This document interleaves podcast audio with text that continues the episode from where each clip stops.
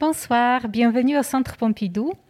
La Bibliothèque publique d'information est heureuse de vous accueillir ce soir pour une nouvelle séance du cycle Le Monde sur un fil, consacrée aux questions euh, géopolitiques et organisée en partenariat avec la revue Politique étrangère. Donc ce soir, nous allons justement parler de la politique étrangère de l'Union européenne. Véronique Auger nous fait l'amitié d'animer cette rencontre. Je, je l'en remercie et je lui laisse tout de suite la parole et je vous souhaite une très bonne soirée. Bonsoir, bonsoir à tous. Euh, nous allons effectivement parler de politique étrangère de l'Union européenne ce soir. L'Europe, combien de divisions, dit le titre de cette conférence? Politique étrangère, jamais, je crois, depuis euh, au moins une dizaine d'années, il n'y a eu autant de dossiers concernant la politique étrangère sur la table de l'Union européenne. Je brosse un peu le tableau en quelques secondes. Bien évidemment, il y a le contexte géopolitique avec, euh, avec la Russie et avec euh, l'Ukraine. Euh, il y a aussi, je pense que vous en avez entendu parler, on en reparlera, la boussole stratégique qui doit être sur la table des chefs d'État et de gouvernement au, au, Conseil fin mars. Il y a tout ce qui tourne autour de la souveraineté européenne, qui est, euh, je vais dire, le dada, on va dire, de la présidence française de l'Union européenne.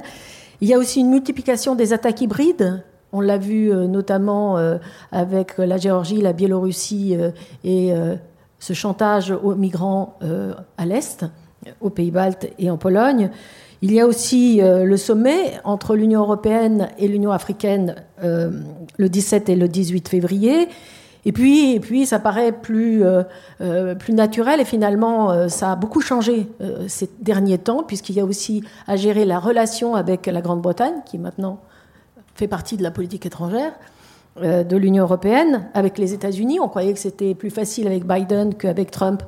Ça n'a pas l'air. Et puis, évidemment, avec la Chine. Alors, pour nous en parler ce soir, par ordre alphabétique, et ça tombe bien puisque Claude France Arnoux est une femme et en France, surtout le jour de la Saint-Valentin, on, commence par les femmes. Euh, vous êtes diplomate de carrière, euh, vous êtes euh, aujourd'hui conseillère du président de l'IFRI.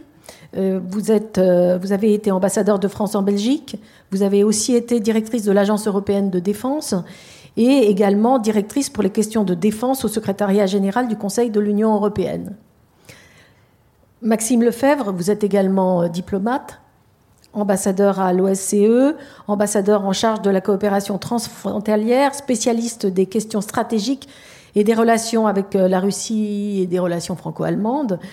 Euh, vous avez vécu de l'intérieur, euh, je crois, la crise du Kosovo. Vous étiez dans le cabinet de M. Védrine.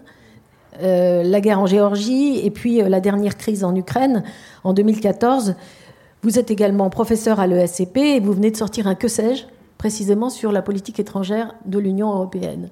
Et puis Georges Mink, alors vous étiez il y a quelques jours encore à Varsovie, vous êtes d'origine polonaise, mais vous êtes euh, français et vous êtes basé en France.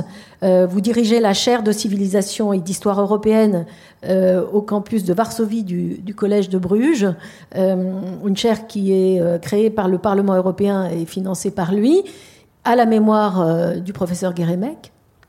Et puis vous êtes euh, directeur de recherche émérite au CNRS. Je ne vais pas faire la liste de tout ce que vous avez publié, mais entre autres euh, l'Europe et son passé douloureux. Alors on va commencer euh, d'abord par vous, Maxime Lefebvre.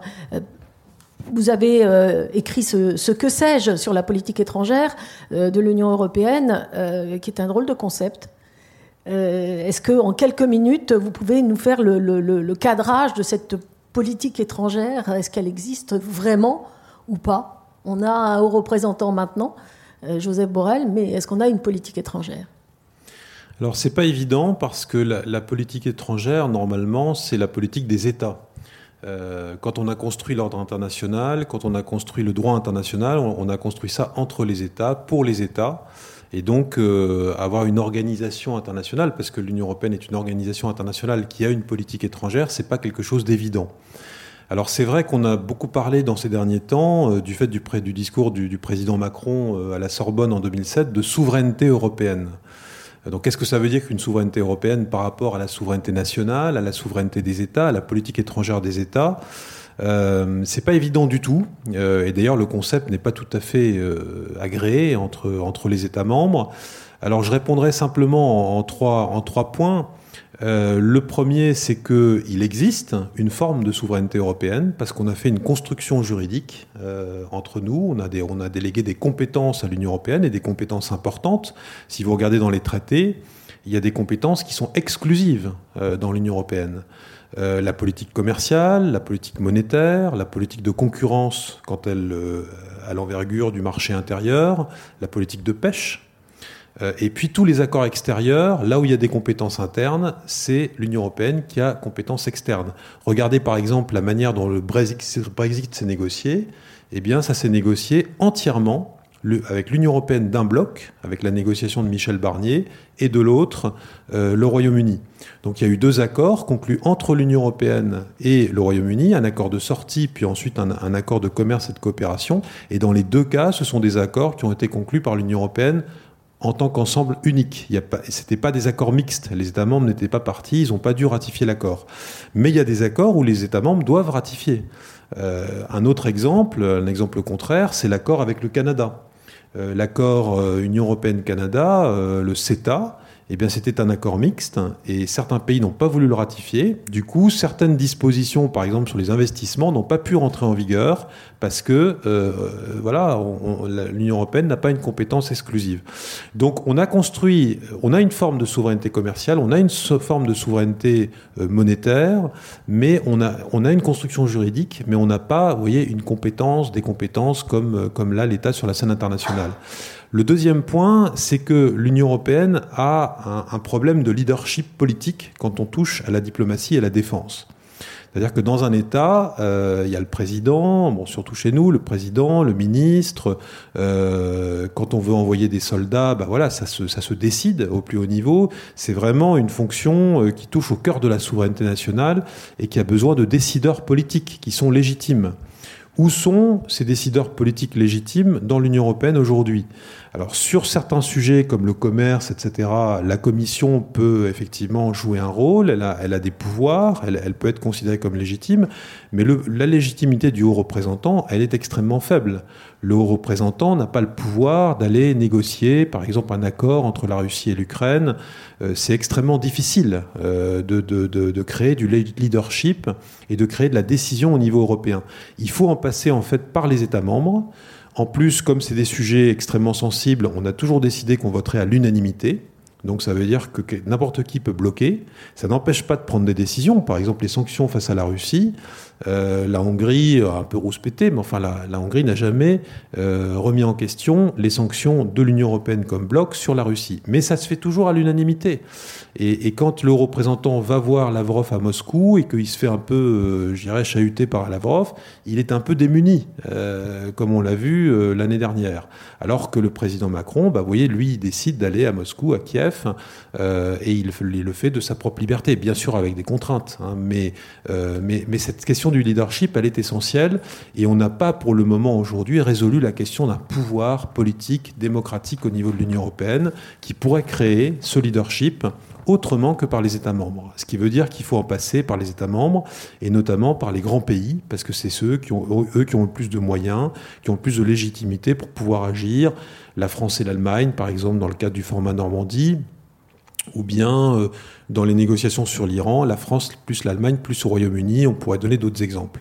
Mon troisième point, c'est que malgré tout, même si on a une difficulté à, à faire parler l'Union européenne comme un bloc uni, un bloc politiquement uni, il y a quand même un projet sur le fond qui est en train de se dessiner qui s'appelle l'autonomie stratégique. Et cette autonomie stratégique, c'est un concept un peu nouveau. Euh, on en trouve des prémices déjà euh, assez lointains, parce que si vous regardez la déclaration de Saint-Malo sur, euh, sur le, la relance de l'Europe de la défense, on parlait déjà à l'époque d'une capacité autonome d'action de l'Union européenne pour la gestion des crises. Donc déjà, les Anglais avaient accepté cette idée. Alors dans le cadre de l'OTAN, c'est vrai, mais euh, on, a voulu donner à l'Europe une capacité d'agir en matière de défense. L'Europe, alors capacité autonome d'action, ça peut vouloir dire quoi? D'abord une autonomie, une autonomie de, pensée. Hein, on est en train de développer des, stratégies. Par exemple, on va adopter une boussole stratégique pour donner une analyse du monde et dire ce qu'on veut faire ensemble. Donc ça, c'est quand même un élément important. C'est pas la première fois que l'Europe adopte une stratégie sur la politique étrangère, mais là, on va plus centrer ça sur les questions, euh, notamment de défense et de sécurité une capacité aussi d'analyse, euh, d'évaluation, alors qui dépend beaucoup des États membres, mais quand même, on a un centre de situation euh, à, Bruxelles, euh, dans le SEAE, e, où on peut un peu partager les analyses. SEAE, e, le SEAE. alors le SEAE, c'est le Service européen pour l'action extérieure, qui est à Bruxelles, qui a été créé par le traité de Lisbonne et qui est un peu une sorte de ministère européen des Affaires étrangères, mais qu'on n'a pas voulu appeler ministère des Affaires étrangères. Et puis, euh, et puis des capacités qui sont largement des capacités des États membres, mais qui sont aussi euh, des capacités euh, développées en commun au niveau de l'Europe. Prenez par exemple en matière spatiale le programme Galileo, le programme de positionnement spatial. Ça, c'est quelque chose qu'on a fait entre Européens, qu'on aura pas pu faire aussi facilement à titre national. Et donc ces capacités euh, mutualisées, c'est aussi euh, un élément de la puissance européenne et de l'autonomie stratégique. Donc on commence à parler aujourd'hui d'autonomie stratégique dans l'Europe. Ça, c'est quelque chose de nouveau depuis à peu près 2013, euh, 2016. Et en plus, dans le cadre de la pandémie, on lui a ajouté une autre, un autre volet à cette autonomie stratégique qui est de réduire nos dépendances stratégiques dans un certain nombre de domaines clés. Alors ça touche plus à des questions économiques, euh, mais ça touche aussi la défense, ça touche aussi l'espace. Essayer de réduire nos dépendances stratégiques, de diversifier nos approvisionnements, par exemple en matière énergétique, de constituer des stocks en matière de santé, euh, on veut par exemple maintenant développer la production de semi-conducteurs, vous en avez peut-être entendu parler récemment, euh, sur les matières premières critiques, on est très dépendant. Toute cette réflexion, c'est un ensemble de choses. Ça touche à la politique étrangère, mais c'est un programme de fond qui est en train d'emporter, si vous voulez, l'Union européenne, ses États membres, et donc le développement d'actions en commun. On agit ensemble pour gérer des crises. Euh, mais malgré tout, en matière de défense, on est dépendant de l'OTAN parce que euh, c'est dans le cadre de l'OTAN qu'on fait la défense collective, la défense territoriale, c'est même écrit dans les traités. Et donc, euh, par exemple, dans la Russie, crise Russie-Ukraine, bah, les mesures de dissuasion militaire, c'est l'OTAN qui les fait, pas l'Union européenne. Mais quand même, vous voyez, tout ça c'est incomplet, il y a une souveraineté incomplète, euh, on a des difficultés de produire un leadership autrement qu'en agissant par les États membres, mais on a quand même développé, et ça avance, ce projet de l'autonomie stratégique et de la capacité autonome, autonome d'action. Merci. Alors, on, voit bien que sur les principes, on, avance. Maintenant, euh, euh, il faut avoir des projets concrets. Il faut aussi avoir euh, une défense, si on veut avancer. Madame Arnoux, je rappelle, vous avez entre autres, entre autres, dans votre carrière, été directrice de l'Agence européenne de défense. Est-ce qu'on peut avancer en matière de politique, de politique étrangère européenne sans avancer sur tout ce qui est outils ou ce qui est défense. On a beaucoup parlé d'armée européenne, mais on n'en voit pas euh, vraiment euh, le début, ou à peine. Alors, je suis, ça peut remonter à très longtemps, en fait, aux années 90. Euh, on ne peut pas avoir de vraie politique européenne sans qu'il y ait de puissance derrière. Je crois que c'est l'Union européenne est née dans un contexte historique où on se défiait de la puissance. Donc elle est née très modestement sur la fameuse méthode monnaie, les coopérations concrètes. Et il y avait des mots qu'on ne prononçait pas, qui étaient même euh, peut-être du domaine de l'impensable, qui étaient puissance, a fortiori si on les traduit dans certaines langues, comme Macht. Euh, puissance en allemand, c'était quelque chose euh, de connoté historiquement et donc d'interdit. Mais simplement, moi j'ai un peu connu, euh, quand j'étais au ministère des Affaires étrangères et que je traitais des affaires euh, européennes qu'on appelait communautaires à l'époque, dans les années 90, même notre excellente politique commerciale, l'Union européenne, la communauté européenne d'ailleurs encore euh, pour quelques mois à l'époque, est une grande puissance commerciale avec de remarquables négociateurs. Simplement, quand par exemple on négociait avec le Japon sur les automobiles. Euh, nous, on avait la force de, bah, notre commerce, euh, statistiquement énorme. On avait des très bons négociateurs, mais on ne pouvait pas dire à notre interlocuteur, bah, si on n'obtient pas ce qu'on veut, on déplace la flotte. Et donc, notre, euh, notre pouvoir de conviction, en fait, on sentait à l'époque qu'il était très faible parce que derrière, toutes nos politiques de l'Union européenne, essentiellement économiques, qui n'avaient pas cette notion de puissance, et y compris de puissance militaire. Alors maintenant, quand on vient à combien de divisions, je crois qu'il y a eu, après la fin de la guerre froide, un désarmement des Européens. Il n'y a pas eu d'armement de l'Union européenne, ça, ça vient progressivement, et, on, peut en dire un mot, mais il y a eu un désarmement parce que simplement les Européens, puisque la guerre froide était terminée, trouvaient très confortable que ce soit fait dans le cadre de l'OTAN, et pour dire les choses de manière un peu crue et un petit peu euh, simpliste, que ce soit fait par les Américains. Donc on est entré dans cette, euh, cette espèce d'acceptation que la défense, et comme le disait Maxime Lefebvre, la défense notamment l'article 5, la défense principale, la défense du territoire, s'exerce dans le cadre de l'OTAN. Pour mémoire, il n'y a pas non plus d'armée de l'OTAN, il n'y a pas non plus de moyens communs de l'OTAN. Ce sont les moyens des nations, mais ils sont mis en œuvre dans le cadre de l'OTAN et ils sont mis en œuvre sous la direction des États-Unis qui apportent l'essentiel des moyens. Et progressivement, et notamment quand les États-Unis ont envisagé le fameux pivot, c'est-à-dire de s'intéresser à l'Asie plus qu'à l'Europe, parce que dans ces années-là, c'est les années Obama, l'Europe devait être, comme ils disent, pourvoyeur de sécurité et non pas consommateur de sécurité. Et donc nous devions être capables de contribuer à la sécurité et non pas de demander aux Américains de s'occuper de notre sécurité. Et donc a émergé progressivement ce qui a mené d'ailleurs en partie à l'autonomie stratégique. Moi je me rappelle des, collègues américains du Pentagone disaient Be autonomous, soyez autonome, soyez capable de faire par vous-même. Et donc, il y a eu à l'époque euh, déjà l'idée qu'il fallait qu'on ait la capacité de pouvoir mener des opérations par nous-mêmes. Alors, il y a différents historiques, mais quand, quand, on a un titre comme, par exemple, comme, combien de divisions, d'abord, il faut être clair que ce sont les divisions des États membres.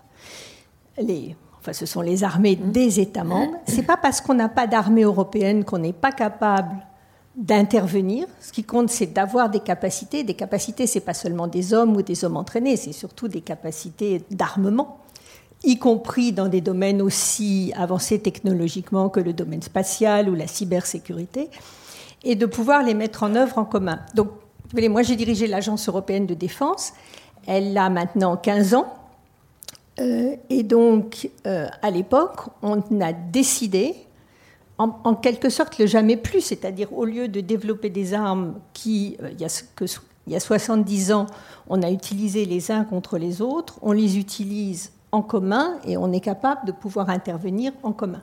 D'où la création de cette agence. Maintenant, on est passé à une étape complémentaire. À mon avis, elle doit absolument être complémentaire d'ailleurs, qui est que dans le cadre de l'Union européenne euh, et sur le budget communautaire, vous avez moyen, maintenant un fonds de défense Mhm. qui fait qu'il y aura, il y a dans le budget communautaire non seulement des crédits spatiaux qui permettent des, programmes comme Galileo ou Copernicus, mais des fonds pour la défense, ce qui est une espèce de révolution quand même, parce que l'aspect militaire était un peu vu avec méfiance. Quel est le montant de ce fonds? 8 euh, milliards d'euros sur 5 euh, ans, plus 13 milliards sur l'espace. Donc c'est beaucoup quand on considère qu'on part de zéro. C'est peu par rapport aux budgets nationaux, qui sont en train de remonter de manière significative, mais c'est euh, vraiment le début d'une euh, conviction vers cette autonomie stratégique que dans l'Union européenne, on doit être capable de, de, développer ces capacités et de les employer en commun. Merci. George euh, Mink, alors vous arrivez, euh, je le rappelle pour ceux qui n'étaient pas, pas là, vous, arrivez de, Varsovie puisque vous êtes euh, professeur au Collège de Bruges sur le campus polonais. Et donc vous avez vécu de là-bas et vous repartez, je crois, demain. Euh, vous, vivez de, là-bas tout ce que nous vivons d'ici. donc vous n'avez pas du tout la même perception de la crise avec l'Ukraine et, la Russie et, notre position à nous, Européens, dans, dans ce potentiel conflit. ce qui est intéressant de voir, c'est que notre politique étrangère, on l'a vu, progresse. La partie défense progresse, mais il y a aussi une orientation euh, complètement nouvelle de l'Union européenne, un, tropisme nouveau avec l'arrivée en 2004 de tous les pays d'Europe euh, centrale et euh, orientale. C'est-à-dire que avant, nous Français, ça nous intéressait pas tant que ça. et, l'Union européenne n'y s'y intéressait pas tant que ça.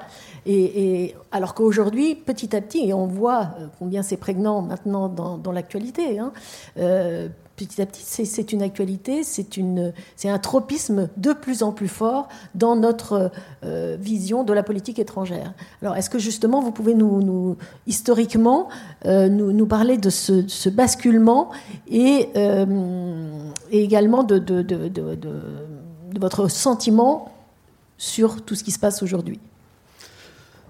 Oui, en fait, on s'intéresse à ce pays parce que c'est des troubles faits à l'intérieur de l'Union européenne. Euh, d'abord par euh, l'adoption d'un régime euh, qui ne correspond pas aux valeurs européennes, notamment en Hongrie et en Pologne, où nous allons vers une sorte d'autocratie. mais ce qui est essentiel à comprendre lorsqu'on parle de la souveraineté supranationale qui concernerait l'Union européenne, c'est que l'Union européenne, il faudrait le corréler sans doute avec le fédéralisme et les conceptions fédéralistes euh, qui ne sont pas très populaires à l'Est, euh, en Europe centrale notamment. En France non plus. En France non plus, mais je pense que les sentiments des Est-Européens sont encore plus forts qu'en France. Euh, parce que tout simplement, ils se souviennent historiquement, puisque vous parlez de l'histoire, du concept de souveraineté limitée. pendant une quarantaine d'années, sinon plus, euh, il s'est trouvé sous euh, euh, la domination de l'Union soviétique qui généreusement octroyait une part des souverainetés à ce pays, mais cette souveraineté était limitée au point que lorsque ce pays souhaitait élargir un peu ce concept de souveraineté, il s'est retrouvé face à l'armée rouge ou face aux armées du pacte de Varsovie. Mais pour comprendre mieux euh, les sentiments de ces pays, ce qui marche, euh, notamment avec l'opinion publique de ces pays qui soutient éventuellement euh, les leaders autocratiques. il faut aussi essayer de comprendre ce qu'est l'Union européenne pour eux. J'ai très envie de, raconter une toute petite anecdote. il y a de cela trois ans, dans une ville montagnarde en Pologne, qui s'appelle Krenica, euh, où les Polonais ont l'ambition de recréer une sorte de Davos de l'Est. Euh, il y a eu un prix de l'homme de l'année, et ce prix de l'homme de l'année a été obtenu par Viktor Orban. On sait bien le leader justement autocratique de la Hongrie. Il y a eu un débat un peu comme nous ici sur la tribune entre euh, Viktor Orban et un autre leader autocratique polonais, cette fois-ci, Jarosław Kaczynski. Et Viktor Orban s'est penché vers euh, Kaczynski et lui a dit Tu sais, les meilleurs amis, on les reconnaît au fait qu'on peut aller voler les chevaux ensemble. C'est un proverbe hongrois, paraît-il. Et Kaczynski, le regardant, a dit Oui, mais euh, en plus, euh, nous savons où est l'emblème l'Union européenne. C'est la meilleure des écuries. Et ça veut vraiment dire comment, en tout cas actuellement, euh, dans ces deux pays, on perçoit l'Union européenne. C'est tout simplement une union du marché. Euh, euh, la politique, il faut surtout pas s'y mêler. C'est peut-être aussi la raison pour laquelle les deux pays participent maintenant à cette opération souverainiste nationale, qui est celle de la coalition ou de l'alliance des partis de droite et d'extrême droite qui se sont rencontrés, qui ont signé une déclaration euh, où ils veulent, à travers cette déclaration, de réformer de l'intérieur cette fois-ci. Il ne s'agit plus, comme Marine Le Pen le voulait à l'époque, quitter l'Union européenne, mais au contraire la réformer dans le sens justement de l'accentuation du souverainisme national et non pas supranational. Et ils ont signé une déclaration, euh, d'abord à Varsovie, et ensuite à Madrid. Mais ce qui est paradoxal dans euh, cette démarche, c'est que certains de ces partis de droite et d'extrême droite sont pro-russes et d'autres sont anti-russes. Et donc euh, ça crée évidemment une conflictualisation même autour du concept de souveraineté. Mais il faut ajouter à cela aussi, puisqu'on parle un peu d'histoire pour comprendre le présent, euh, que ces pays ne font confiance finalement qu'aux États-Unis. Et le transatlantisme ou l'atlantisme euh, de ces pays est tellement fort et tellement fortement marqué qu'ils ne peuvent pas croire que l'Union européenne les défendra militairement. On revient au même sujet en fait. L'Union européenne, pour eux, c'est tout simplement une circulation des biens, des, hommes, euh, mais ce n'est surtout pas euh, un système de défense. Même avec ce qui s'est passé euh, avec, avec, la crise entre la Géorgie, Biélorussie, et puis parce que la Pologne s'est trouvée confrontée à un chantage. c'est exact, c'est exact parce que la menace, évidemment, s'est rapprochée. Les démons d'antan sont revenus et euh, les Polonais ont joué un rôle leader, mais euh, pas pour en quelque sorte renforcer l'idée de la défense européenne, mais pour jouer un rôle leader. Euh, d'abord, on le sait, ils sont des co-auteurs du partenariat oriental et à ce titre-là, ils s'occupent de tous les pays qui sont dans le pourtour de, de, la Pologne, de la Hongrie, de, la Roumanie. Mm. C'est la politique de voisinage. Euh, pourquoi? Parce qu'ils veulent avoir, c'est un peu euh, la stratégie de Staline, mais à rebours. Staline voulait avoir une ceinture de sécurité en dominant ces pays, en imposant le régime communiste à ces pays. Euh, actuellement, ce pays veut avoir une ceinture de sécurité à travers des statuts de pays qui ne sont pas des adhérents de l'Union européenne, qui ne sont pas encore à l'OTAN, mais qui sont des pays amis opposé à, la Russie. Euh, parce que l'idée dominante, une sorte d'atavisme de, euh, dans ces pays, c'est que la Russie euh, de Poutine notamment, mais la Russie dans les siècles, c'est un pays qui considère que on a des souverainetés et des libertés que lorsqu'on avance. En fait, en fait, on annexe d'autres pays en fortifiant en quelque sorte le pourtour euh, de défense de ces pays. Et sachant ça, évidemment, il joue un rôle euh, important dans toutes les entreprises concernant euh, les conflits, que ce soit en Géorgie.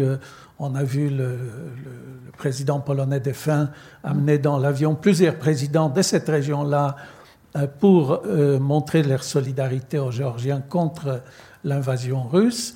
Et on voit maintenant le rôle que les Polonais cherchent à jouer. Ils ont joué un rôle plus, plus considérable en 2013-2014 euh, lors de, de l'Euromaïdan, évidemment, là où on, a réactivé un peu le triangle de Weimar, c'est-à-dire les Allemands, les Français et les Polonais. Actuellement, ils cherchent leur place aussi. Euh, c'est un peu plus difficile à cause de l'image que le pouvoir autocratique donne à l'extérieur.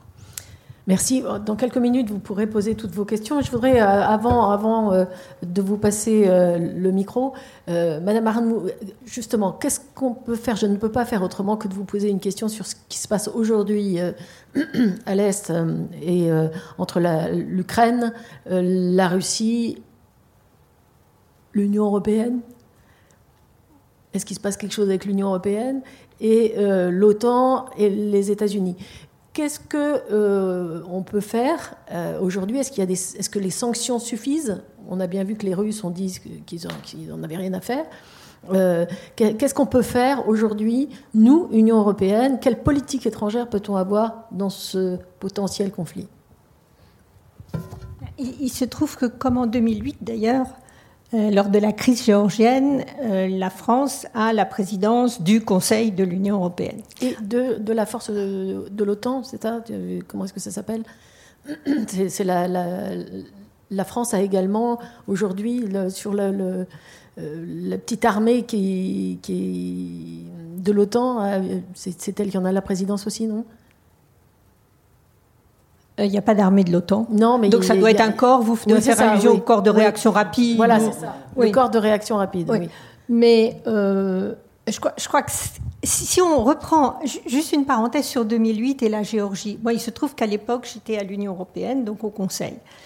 Euh, c'était peu après Bucarest, le, sommet de l'OTAN, et donc la, se passent les événements qu'on connaît en, en Géorgie l'Union européenne, on a eu une réunion absolument terrible le, 13 août, après euh, que le président euh, Sarkozy et euh, le ministre Kouchner ont obtenu une trêve, un arrêt des combats.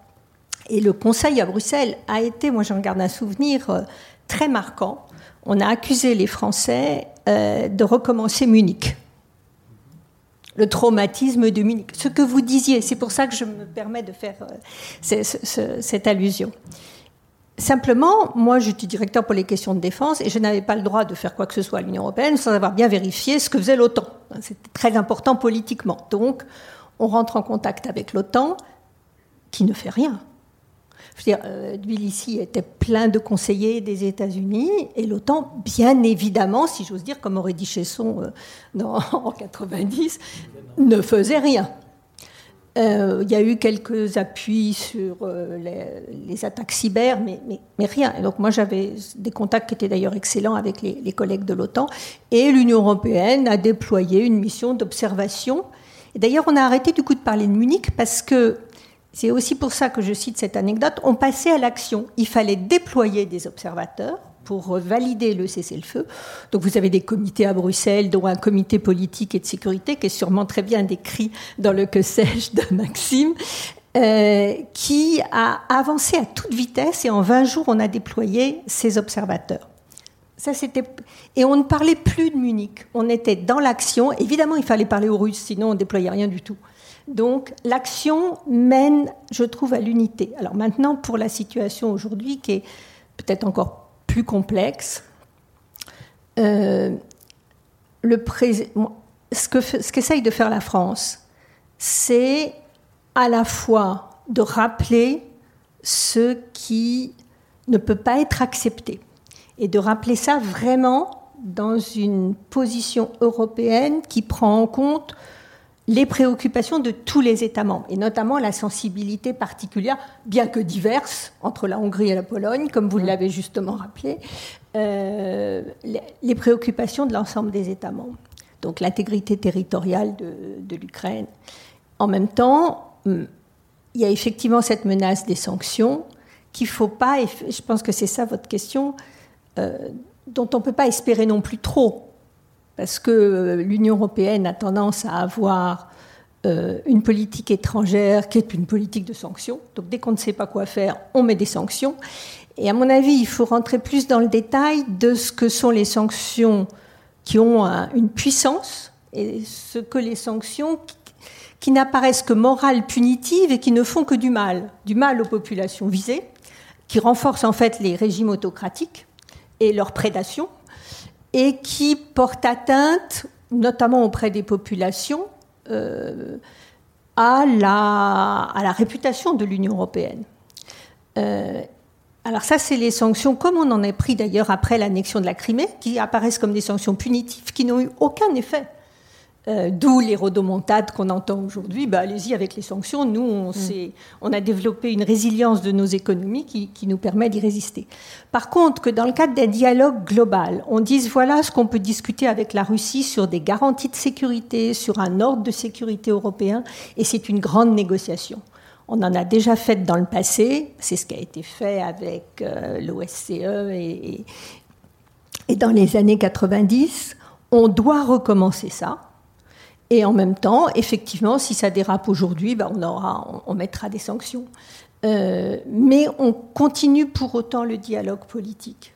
Et je crois que c'est ça qui est important, c'est de à la fois garder la position qui est celle commune aux, dans ce qu'elle a de commun aux Européens, de brandir des sanctions mais qui soient crédibles, pas des sanctions qui ne fassent mal qu'à nous. Et ça, il faut les regarder de près et donc pas simplement s'aligner sur les sanctions que prennent les États-Unis. Enfin, on redonne régulièrement les chiffres, c'est pas du tout le même. Euh, euh, nous, les sanctions, du fait de l'importance des liens entre l'Union européenne et la Russie, notamment dans le domaine énergétique, mais pas seulement, encore une fois, elles nous sanctionnent nous-mêmes. Euh, Maxime mm. parlait du domaine spatial. Moi, je me rappelle, euh, j'ai été un moment spécialiste de ces questions-là quand j'étais à l'Union européenne. Euh, on parlait de, mettre des sanctions sur, qui allaient inclure l'espace. Mais on ne pénalisait que nous. les lancements par Soyuz, puis certains ergols dont on a absolument besoin pour les lancements spatiaux. Donc, pour revenir aux sanctions, ça fait certainement partie de la panoplie dissuasive. Donc, mais la dissuasion, c'est dans le cadre d'un dialogue dans le cadre du dialogue, chaque interlocuteur doit voir ce qu'il a à perdre et ce qu'il peut gagner. Et je crois que c'est ça la politique étrangère, alors pour le coup la diplomatie qu'on peut mettre en œuvre. Mais vous parlez euh, de M. Macron qui y va, euh, qui, qui fait le go-between entre l'Ukraine et, et, la Russie. On voit Olaf Scholz qui fait la même chose. Donc on voit des personnalités qui sont chefs de gouvernement ou chefs d'État. Mais oui, M. Borrell. Euh, bah, le, le, le, haut représentant, euh, c'est quand même lui. Euh, oui, alors c'est vrai qu'on aurait pu. Où est, où est la politique étrangère commune? Alors, il y, a, il y, a, deux différences entre la crise géorgienne et la, et la crise euh, ukrainienne. La première, c'est qu'on n'est plus dans le même système institutionnel, oui. puisque le président Sarkozy, en 2008, il avait euh, la pleine présidence. Oui. C'est-à-dire qu'il a pu faire une médiation extrêmement audacieuse, euh, partir tout seul avec son ministre des Affaires étrangères, mais il n'est même pas allé avec le haut représentant de l'époque, Solana. il est allé négocier tout seul un accord entre Moscou et Tbilissi. Et puis il est revenu, et puis effectivement, euh, moi, moi je m'occupais aussi de ces sujets à l'époque. J'étais revenu de vacances pour, euh, pour être là à la réunion des ministres des Affaires étrangères, et les ministres n'ont pas pu faire autrement que de ratifier cet accord, puisque c'était un accord entre les Russes et les, et les Géorgiens, et donc il fallait maintenant le, mettre en œuvre. Là, la différence, c'est qu'on est dans le traité de Lisbonne avec un, président permanent du Conseil européen, Charles Michel, qui est censé en fait euh, représenter l'Union européenne pour la PESC, la politique étrangère et de sécurité commune. Donc pas les affaires de la Commission, mais les affaires de politique étrangère, de diplomatie, de défense pure. Et euh, alors, il commence un peu à le faire. Les, présidents du Conseil européen commencent à s'intéresser un peu de, poli de, politique étrangère. Mais enfin, on est quand même très loin. C'est une sorte de super haut représentant, mais on est très loin d'un homme, d'une fonction qui permet de faire de la diplomatie euh, à 100% de son temps et avec euh, toute l'efficacité voulue. Et le haut représentant, bah, effectivement, il joue, il joue pas non plus un rôle considérable parce qu'il y a quand même les États membres derrière et que il, on, on, personne n'est prêt à lui donner un, un, chèque en blanc pour négocier euh, au nom des 27 un accord de sa propre initiative. Mais ça, c'est une grosse euh... fragilité, parce qu'on voit euh, surtout Ursula von der Leyen qui monte au créneau, qui fait des discours, mais euh, les deux autres. Alors, dans, dans, le, dans, le commun, dans, le, communautaire, on le fait, mais dans la, dans la diplomatie, c'est quand même compliqué. C'est cette question du leadership dont, dont, je parlais tout à l'heure. La deuxième. Et on se souvient du Sofagate en Turquie. Voilà, et alors le Sofagate, effectivement, bon, c'était. Je ne sais pas si tout le monde se souvient. Oui, peut-être de, de, tout le monde n'a pas rigolé en même temps. Non, non, mais enfin, effectivement, on se bon, quand même le... qu'il n'y avait qu'un fauteuil pour deux. Hein. Erdogan c'était joué de la hiérarchie européenne en mettant un fauteuil euh, à côté de lui pour le président du Conseil européen et du coup Madame von der Leyen qui était présidente de la Commission n'a rien pu faire d'autre que de s'asseoir sur le canapé. Donc c'est vrai que c'était une insulte à la, présidente de la Commission et, et, et je dirais une incompréhension ou en tout cas une, une offense à ce que à ce que représente la, la, la, la double présidence de l'Union européenne parce que le président de la Commission finalement a plus de pouvoir que, que, que le président du Conseil européen. Mais bon, voilà. Mais la deuxième différence entre la crise ukrainienne et la crise géorgienne, c'est que dans, dans, la crise géorgienne, l'Union européenne avait joué un rôle de médiateur. Et aujourd'hui, on n'en est plus là. C'est-à-dire qu'après la crise ukrainienne, euh, aujourd'hui, l'Union européenne ne, quasiment ne parle plus aux Russes. Pratiquement plus. On fait plus de sommets, on fait plus de réunions ministérielles. Mmh. Lavrov avait, fait un voyage l'an dernier, mais qui finalement s'est mal passé, donc ça incite pas à, reprendre des, discussions régulières. L'Union européenne ne sert plus qu'à sanctionner. Donc en fait, on a, un système à trois niveaux. Il y a l'OTAN qui fait de la dissuasion militaire, qui fait du voilà, euh, on, fait monter en puissance les, troupes à l'est de l'Europe pour, pour, faire peur à la Russie ou entrer dans un bras de fer militaire. Il y a l'Union européenne qui fait des sanctions économiques. Et la diplomatie, eh ben, ce sont les États membres. Donc c'est Olaf Scholz qui, va, qui est fait à Moscou, c'est Emmanuel Macron, euh, c'est Biden qui parle avec Scholz et Macron, et puis peut-être à un moment donné, on fera peut-être avec tout ça une petite réunion de quelques-uns, mais enfin on n'en est pas là, parce que les, lignes sont quand même très éloignées, puis personne ne veut vraiment bouger de ses positions. Donc euh, voilà, voilà, voilà où on en est. Alors c'est compliqué effectivement d'avoir un, une Union européenne unique qui parle d'une seule voix et qui exprime, si vous voulez, une entité politique unique. Oui, bien sûr, allez-y. Il y a un élément, si on prend l'exemple de l'Iran, qui était une négociation européenne réussie avant le retrait de Trump. C'était un groupe de 4-5 États membres, je ne sais jamais si c'est 4 ou 5. 3. Les, les, trois grands, plus l'Europe. C'est plus l'Europe. Et donc, il y avait, c'était négocié par les trois grands, mais il y avait une association du haut représentant. M. Macron et Mme Merkel ont proposé aux Européens, lors d'un Conseil européen, d'avoir une réunion ensemble avec les Russes. Ça a été refusé. Donc, ça, c'est quand même, une, je crois, une erreur majeure d'avoir refusé qu'il y, ait, euh, qu'il y ait ce dialogue. Ça a été refusé par qui? Ça a été refusé par les Européens ou par, par les autres Européens mais notamment par les pays d'Europe centrale et orientale qui n'avaient pas confiance dans euh, les Allemands et les Français. C'est ce que vous disiez tout à l'heure, et ça a été refusé. Et je crois que maintenant on le paye. De même, dans les années euh, après la chute du rideau de fer, euh, on a voulu mettre en place, moi j'ai été un des acteurs modestes à cette époque-là, un vrai accord de partenariat Union européenne-Russie. Il y en a eu un qui n'était pas extraordinaire, mais qui était déjà un accord. Il n'a pas été renouvelé. Personne n'a voulu le mm. renouveler. Donc le partenariat, il devrait être global et, inclure un dialogue politique. Et c'est les autres que les Allemands et les Français qui n'ont pas voulu de ce dialogue. Et en fait, on ne veut pas, enfin, on considère à, Bruxelles que, enfin, pour certains, États membres, que parler aux Russes, c'est déjà leur donner un cadeau. C'est-à-dire que c'est, on reprendrait des réunions qu'on a suspendues. Donc c'est parce que parmi les sanctions, il y avait la sanction effectivement de supprimer euh, les, réunions euh, ministérielles, les sommets avec la Russie, etc. Donc on est dans une espèce d'impasse en réalité. Oui, et d'ailleurs, si on regarde de l'autre côté, on peut se poser la question qu'est-ce que Poutine gagne? Et euh, qu'est-ce que le monde occidental dit de façon très générale perd dans tout cela?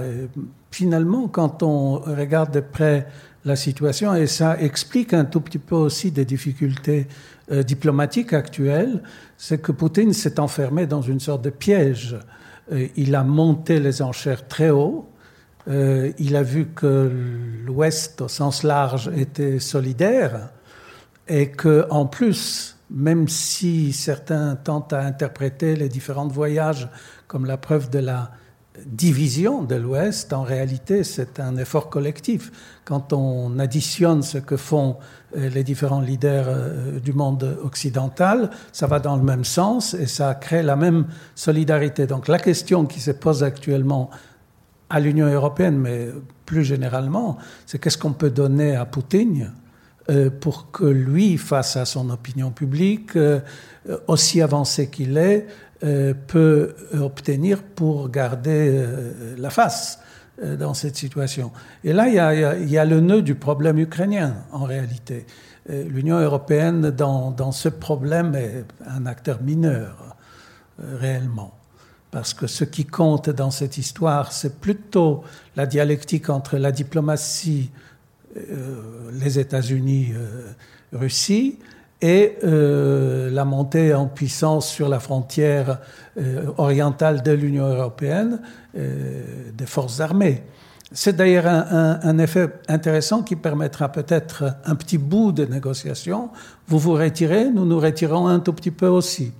Mais ce que Poutine a complètement perdu dans cette histoire, hein, consciemment certainement pas, c'est qu'il y a une montée de nationalisme, mm. patriotisme ukrainien mm. qui va jusqu'au Donbass, euh, où ce n'était pas à jouer euh, d'avance, d'une part, et d'autre part, la réalité des présences des forces armées de l'OTAN sur le flanc oriental. Mm.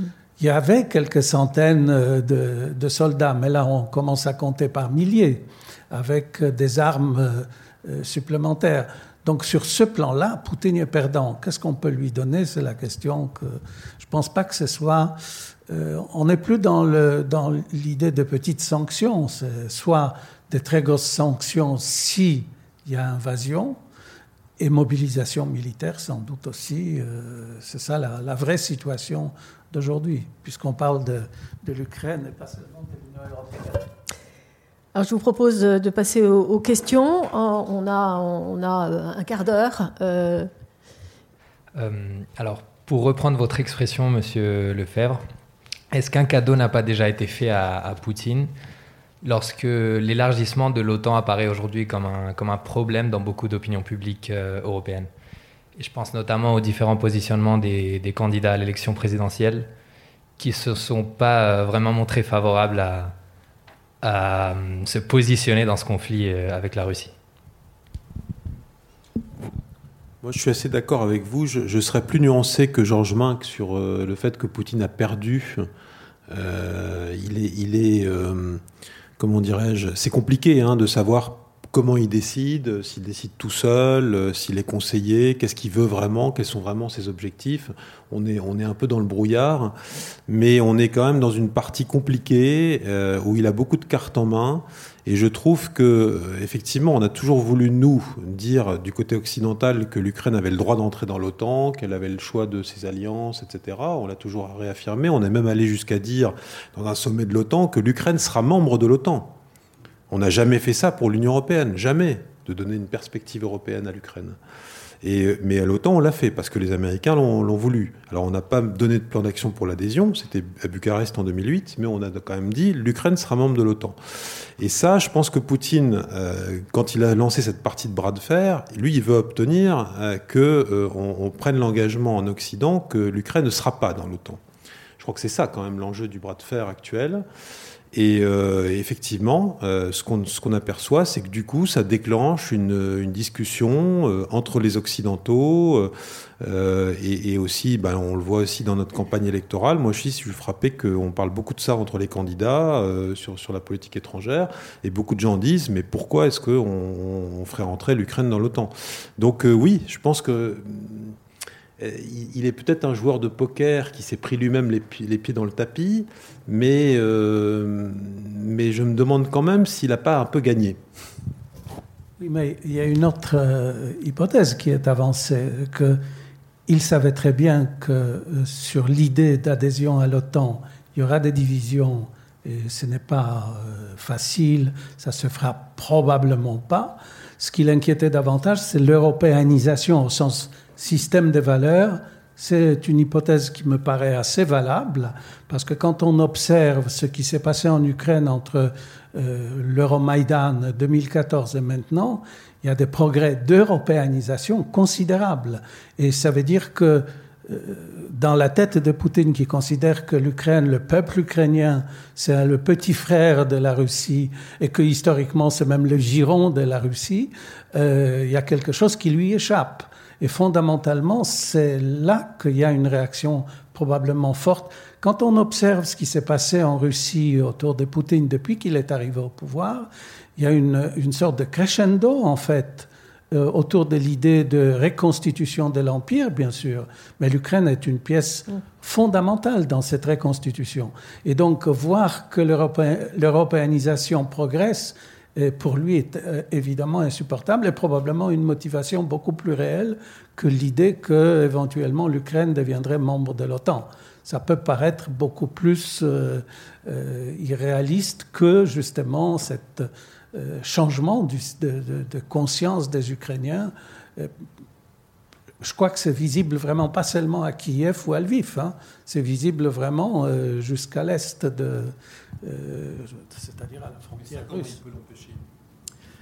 Bah, en, en, jouant justement ce type de chantage, ça, on ne peut pas empêcher la diffusion des idées, ça c'est vrai. Une autre question? Est-ce que vous ne croyez pas que la crise ukrainienne, justement avec Poutine, c'est dû beaucoup quand même à, pour des raisons intérieures? Parce que Poutine, qu'est-ce qu'il a à offrir à son peuple En fait, euh, économiquement, la Russie, c'est, c'est pas grand-chose. Donc, il va essayer de s'appuyer sur le nationalisme et tout ça. Et donc, tout ce qu'il fait, je pense enfin, moi, je sais pas, j'ai l'impression que c'est, c'est beaucoup destiné à sa, à sa population pour dire voilà, on va essayer de devenir, euh, redevenir un petit peu, enfin, euh, comme l'Union soviétique, etc.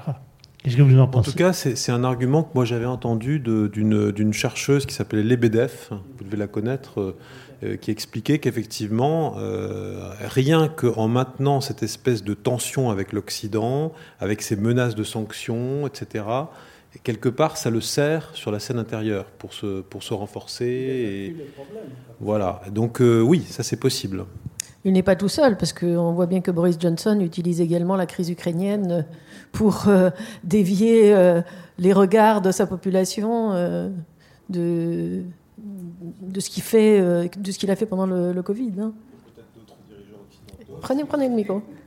Peut-être que d'autres dirigeants occidentaux sont contents aussi de, que, ça les, que ça les détourne d'autres sujets euh, sur la scène intérieure. Hein. Mm. donc, Moi, je me demandais s'il n'y avait pas hum, un autre nœud du problème, en plus de cette politique intérieure ou de tout ce que vous avez parlé sur le nationalisme russe, peut-être une envie de Poutine de avec ce chantage d'arriver à débrancher euh, le rapport entre l'Europe et euh, les États-Unis, peut-être en montrant l'inefficacité de l'OTAN à l'issue de cette crise, pour arriver à peut-être ressusciter une diplomatie européenne indépendante avec laquelle la Russie puisse discuter indépendamment des États-Unis.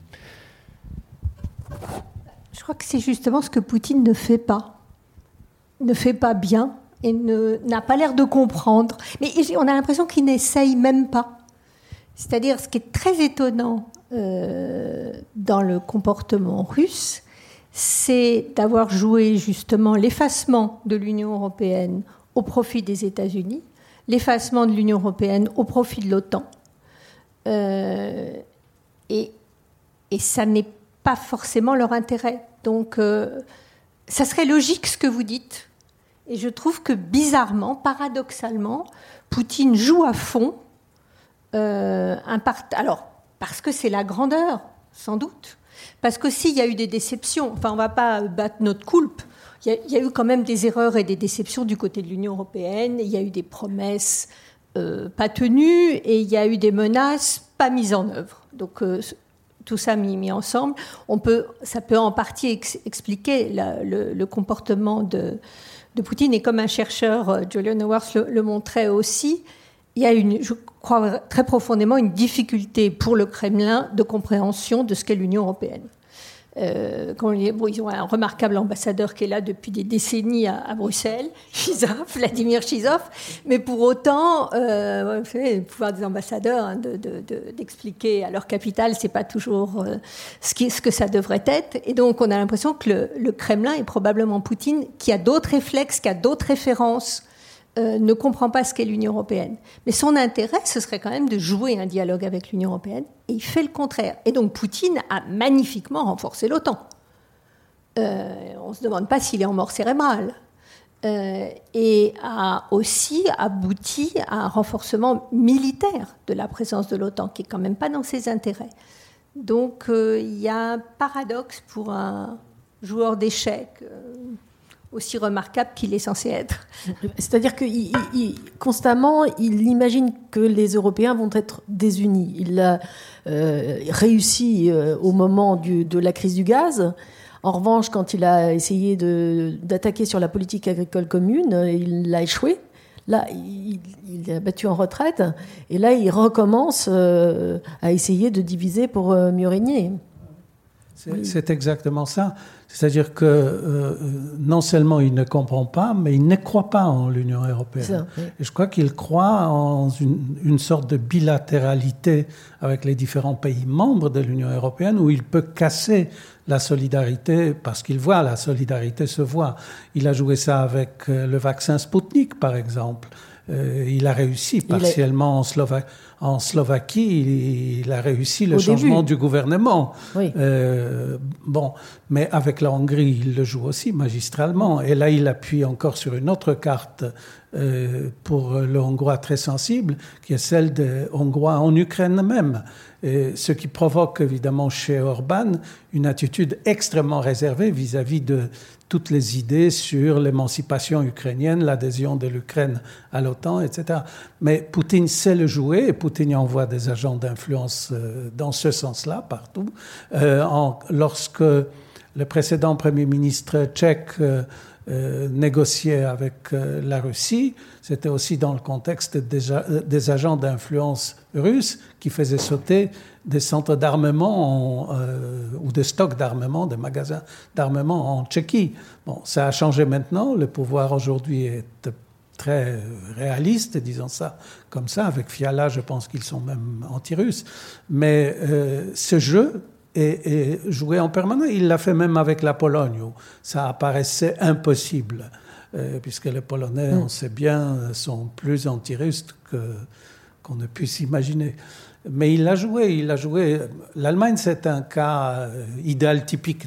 Euh, le, Nord Stream 2, mm. euh, c'est un instrument absolument extraordinaire qui, qui d'une certaine façon, continue à porter ses fruits. Dans les deux sens. Hein. Oui, les parce que si les Occidentaux comprennent ça, ils peuvent retourner la situation dans l'autre parce qu'ils ont besoin de l'argent, les Russes ont besoin de l'argent du, du, pétrole. Hein. Et d'ailleurs, j'avais une question à vous poser sur le, personne n'en parle, mais sur l'importance du, gaz euh, dans cette histoire. Parce que les Américains ont beaucoup de gaz de schiste, euh, qu'ils ont euh, vraiment maintenant le droit d'exporter, ce qui n'était pas le cas avant, ils n'avaient pas le droit d'exporter du pétrole, mais ils ont tellement de gaz de schiste. On sait que l'Europe très bientôt interdira l'utilisation du gaz. C'est dans le Green Deal.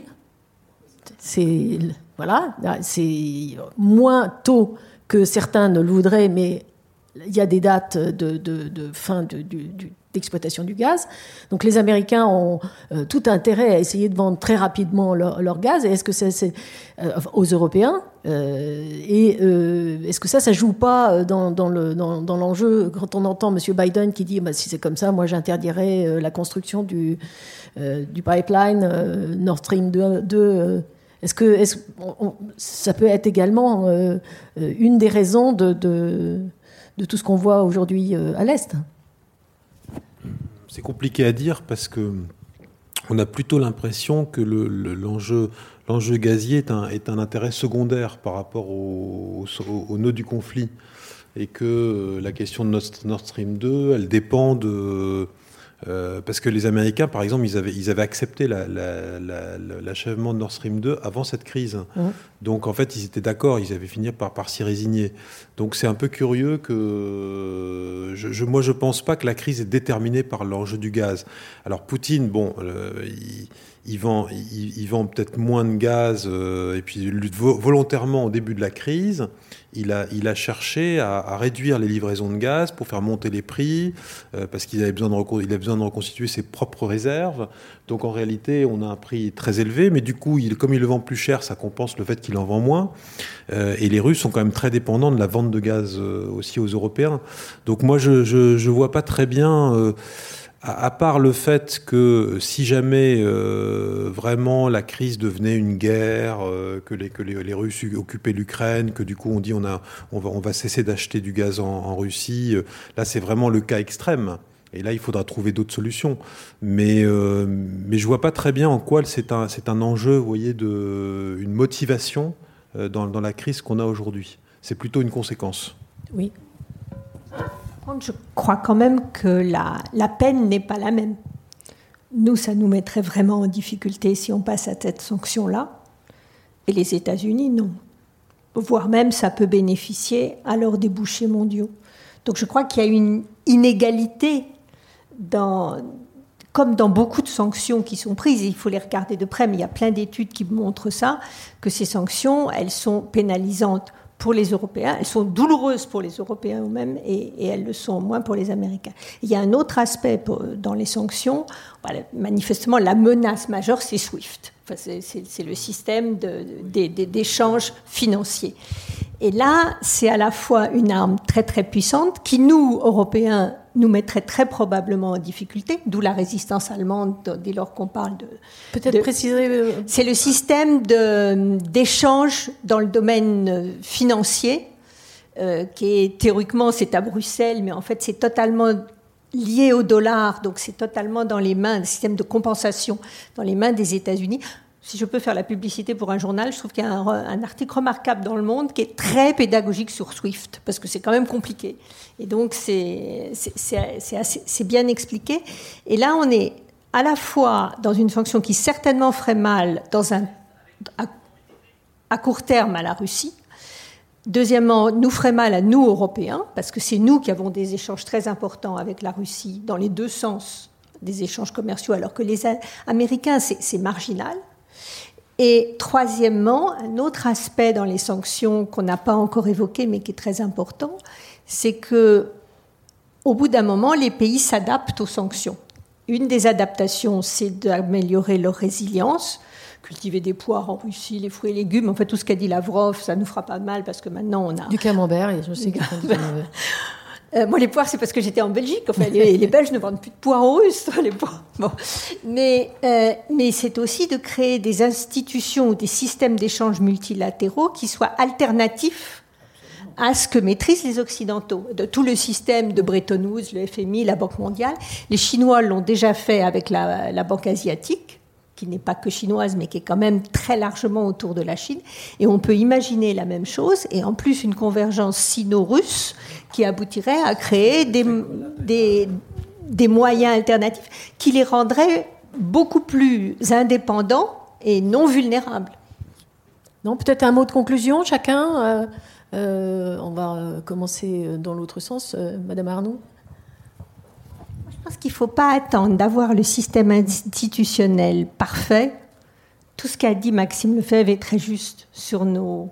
Ce qui ne marche pas très bien dans notre système, c'est un peu de briquet de broc, encore plus que ce qu'on a dit. Euh, et puis il faut choisir les bonnes personnalités aussi, celles qui pèseront, qui n'imposeront pas nécessairement leur ego et leur visibilité au détriment des autres chefs d'État et de gouvernement, mais qui auront un vrai impact.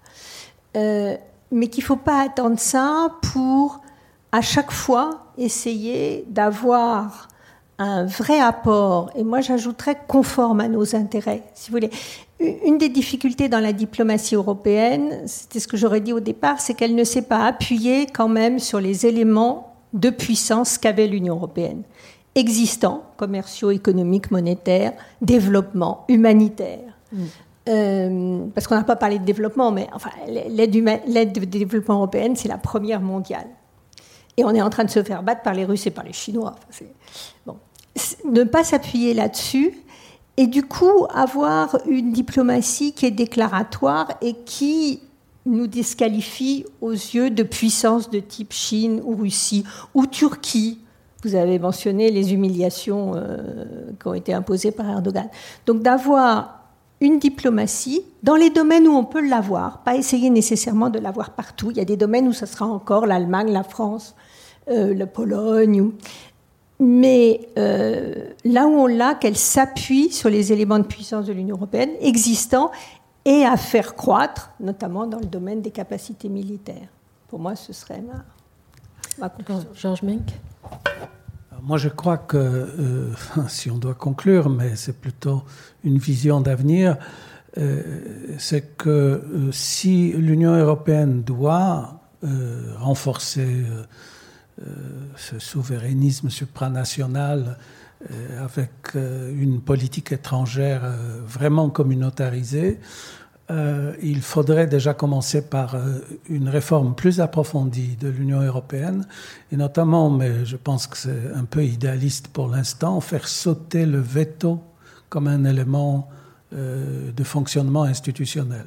Pas d'unanimité Parce que, voilà, plutôt majorité qualifiée, ou en tout cas pas de veto, parce que c'est finalement le veto qui bloque essentiellement et, il bloque pourquoi? Parce que c'est vrai que pour l'instant, il s'agit d'une addition des États.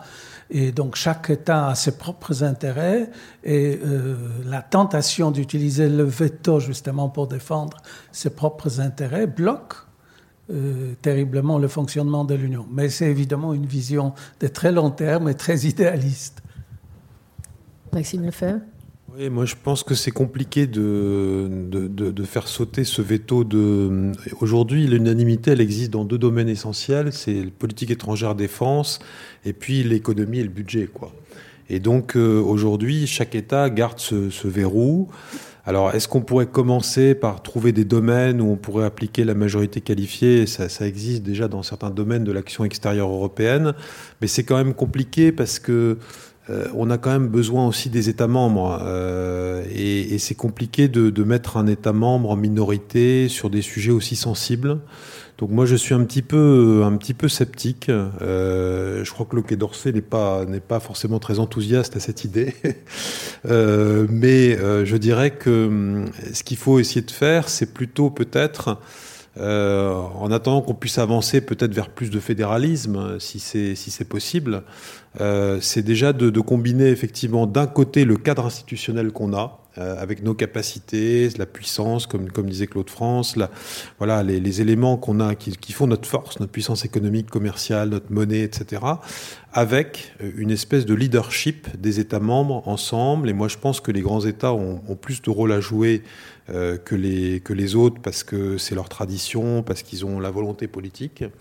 Mais je, je, je, moi, je crois beaucoup à cette combinaison, en fait. C'est-à-dire euh, ce qui s'est passé dans le cas iranien. Dans le cas iranien, il y a une bonne combinaison entre les trois principaux États membres avec euh, le, haut représentant. La France et l'Allemagne ont joué un rôle clé dans le format Normandie parce que l'Union européenne ne servait plus qu'à prendre des sanctions. Euh, voilà, et donc il faut trouver des, euh, des combinaisons comme ça. Je, crois, je crois plus à, à cette vision-là, personnellement. Je dis, c'est euh, le mot qui était tabou pendant longtemps, qui est celui de la géométrie variable. Oui. Euh, très probablement, on peut élargir le champ euh, des initiatives à géométrie variable qui permettraient d'éviter des situations de blocage. Coopération renforcée? Ce qu'on appelait aussi coopération renforcée. J'ai une dernière petite question avant de vous quitter. On, a vu dans toutes les crises, Jean Monnet disait que l'Europe, l'Union européenne, on ne parlait pas d'Union européenne à l'époque, euh, avançait dans les crises. Et on l'a vu, ne serait-ce qu'au moment du Covid, hein, on a énormément avancé avec le plan de relance, avec euh, les emprunts euh, communautaires, etc. Est-ce que, là, si on s'en sort, cette fois-ci avec cette crise, est-ce que on pourra justement faire un, pas en matière de je dirais, de, rapprochement euh, de, politique étrangère Est-ce est-ce que c'est possible? Est-ce que vous sentez des frémissements ou pas? Moi, ce qui me frappe quand même, c'est l'unité. Euh, c'est qu'il y a quand même beaucoup d'unité. Euh, et justement, par rapport à ce que disait Georges Minck sur le fait que les pays d'Europe centrale orientale ne se sentaient protégés que par les États-Unis, là, on voit quand même qu'il y a un gros effort pour essayer de montrer qu'on qu qu qu prend en compte leurs intérêts de sécurité, qu'on cherche aussi à les protéger. Euh, on a déployé des forces dans le cadre de l'OTAN. Euh, donc il y a quand même plus d'unité, je trouve. Et c'est vrai que euh, toutes les crises récentes ont, ont, ont rendu l'Europe plus forte. Et donc on peut penser que peut-être aussi sur ces, ces, crises de politique étrangère qu'on a, pas seulement le, la Russie, on n'a pas parlé du Mali, mais c'est un, un, vrai mmh. problème aussi pour, pour l'Europe et pas seulement pour la France, on en, on, on en sortira peut-être avec plus d'unité. Claude François Arnaud J'espère aussi plus d'unité et moins de déclaratoire. Je crois qu'on a vraiment un, gros problème. C'est pour ça que je parlais de déconnexion par rapport aux politiques. Il s'agit d'actions de dissuasion et, pas simplement de déclaration. Donc je crois qu'il faut que la, politique euh, européenne, euh, de la diplomatie, s'éloigne un peu de déclaration. Il y avait au début de la création de l'Union, de la communauté européenne, la coopération politique. C'était des déclarations, des condamnations. Donc il faut sortir de ça pour aller effectivement dans l'action. Et, et, là, on retrouve plus facilement l'unité. J'ajouterais à cela, mais c'est une autre façon de dire la même chose, euh, que la force de l'Union européenne et donc euh, les progrès, euh, ça se joue sur les résultats et la perception des résultats par les électeurs, par les opinions publiques de chacun des pays, parce qu'il y a un cercle qui ferme tout cela. Si on élit des députés euh, qui sont plutôt euh, de la tendance euh, fédéraliste ou entre guillemets parce que j'irai pas jusqu'à jusqu'à l'épouvantail du fait ultra fédéralisme mais qui ont des idées euh, collectives collectifs en quelque sorte qui veulent jouer le jeu européen ça change aussi la réalité juridique de l'union européenne elle-même. Et donc même avec le traité de lisbonne on peut avancer. S'il y a un nouveau traité parce que les gens jugent euh, que l'union européenne est utile grâce aux résultats de l'union européenne euh, on va vers des changements euh, comme vous avez dit c'est une machine c'est une usine à gaz l'union européenne bien sûr. Mais elle est fondée sur certains principes démocratiques qui permettent d'avancer donc sur aussi la perception des résultats. Merci beaucoup. Merci Merci beaucoup à tous nos intervenants. Merci à Véronique pour l'animation de ce débat. Merci à la régie audiovisuelle de la BPI et merci à vous tous d'être venus si nombreux ce soir. Je vous donne rendez-vous le 25 avril pour un débat sur la politique étrangère de la France le lendemain de l'élection présidentielle. Très bonne soirée.